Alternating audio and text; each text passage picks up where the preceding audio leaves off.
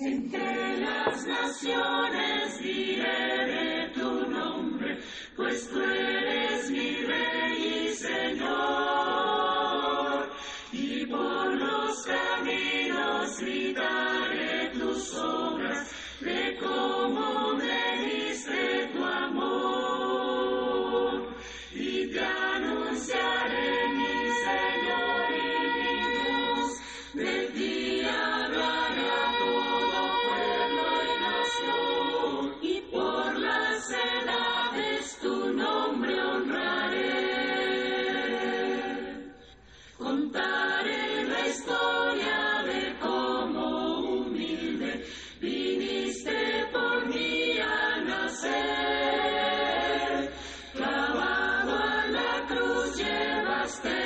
sve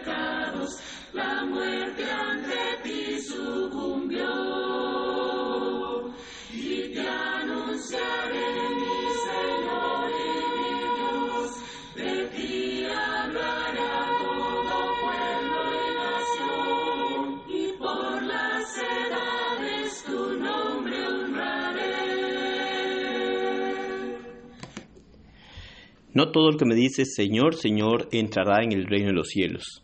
Jesucristo hace esta mención de estas palabras en Mateo capítulo 7, versículo 21. Versículos 22 y 23 también son importantes para mirar lo que Cristo quiso enseñar en este momento. Él dice claramente, no todo el que me dice, Señor, Señor, entrará en el reino de los cielos, sino el que hace la voluntad de mi Padre que está en los cielos. Muchos me dirán en aquel día, Señor, Señor, ¿no profetizamos en tu nombre? ¿Y en tu nombre echamos fuera demonios? ¿Y en tu nombre hicimos muchos milagros? Y entonces les declararé, Nunca os conocí, apartados de mí, hacedores de maldad. Palabras muy importantes de nuestro Señor Jesucristo y palabras a las cuales se les debe poner mucha atención. Si bien es cierto que toda la palabra de nuestro Dios es de suma importancia, ponerle atención, estas palabras deben ser atendidas y analizadas por toda persona que desea acercarse a Dios, ya que hoy en día es muy común escuchar a las personas que lo que tiene gran importancia es que se busque a Dios y que no importa cómo o en qué lugar, que lo que tiene gran valor es buscarle y adorarle. Pero no es esto lo que el Señor enseña en este texto.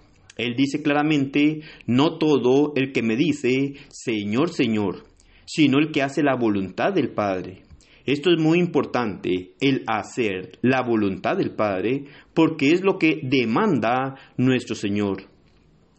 En nuestro tiempo, escuchamos muchas veces a las personas calificar, aprobar por, por lo que ven, por lo que creen, por aquellas cosas que a ellos les parece que está bien. Pero dice nuestro Dios en Isaías 55:8, porque mis pensamientos no son vuestros pensamientos, ni vuestros caminos mis caminos, dijo Jehová. Aquí es el llamado que podemos hacer y acatar esto como la gran advertencia que Dios nos hace. Porque los caminos y los pensamientos del hombre no son los de Dios. Pero muchos creen, muchos piensan que están haciendo lo que Dios ordena. En Mateo, nuestro Señor Jesucristo les dice claramente, nunca os conocí. Qué gran problema encontramos para el ser humano porque ante los ojos del ser humano y de acuerdo a sus pensamientos, cree estar haciendo lo correcto, porque ellos hacen la pregunta, ¿no profetizamos? ¿No echamos fuera demonios en tu nombre? Esto era algo bien visto por ellos, era bien visto por los demás también. Para los que veían que ellos estaban haciendo esas cosas, era algo bueno, era algo correcto, de acuerdo a su apreciación, pero no es lo que Dios dice. Hoy en día vemos estas cosas y las personas se están engañando, porque si no es lo ordenado por Dios, aunque parezca que está bien, aunque parezca que es bueno, no tiene ninguna garantía delante de nuestro Dios. Si no se hacen las cosas conforme a la voluntad de Dios, no estamos agradándole a Él.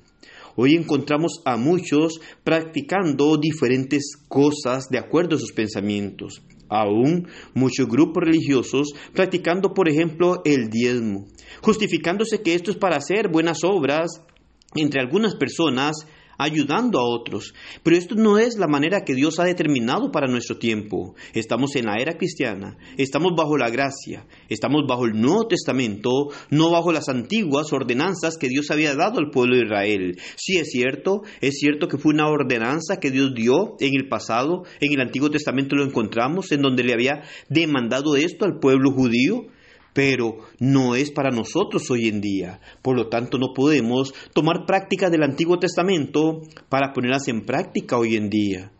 Al igual que son los usos o el uso de instrumentos musicales.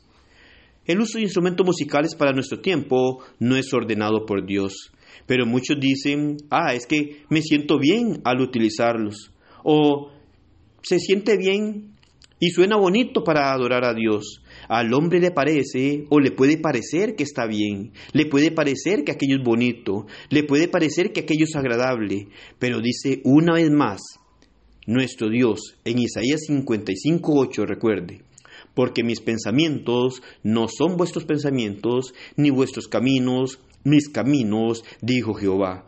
Aquí es en donde el hombre debe poner atención a la palabra de Dios, Debe someterse a la voluntad de Dios para poder agradarle.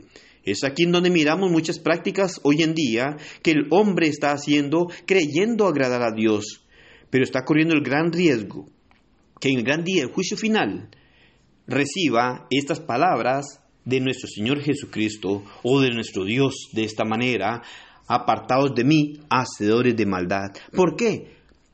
Por una razón importantísima, porque Él dice, no todo el que me dice Señor, Señor entrará en el reino de los cielos, sino el que hace la voluntad de mi Padre que está en los cielos. Gran necesidad de conocer la voluntad de Dios.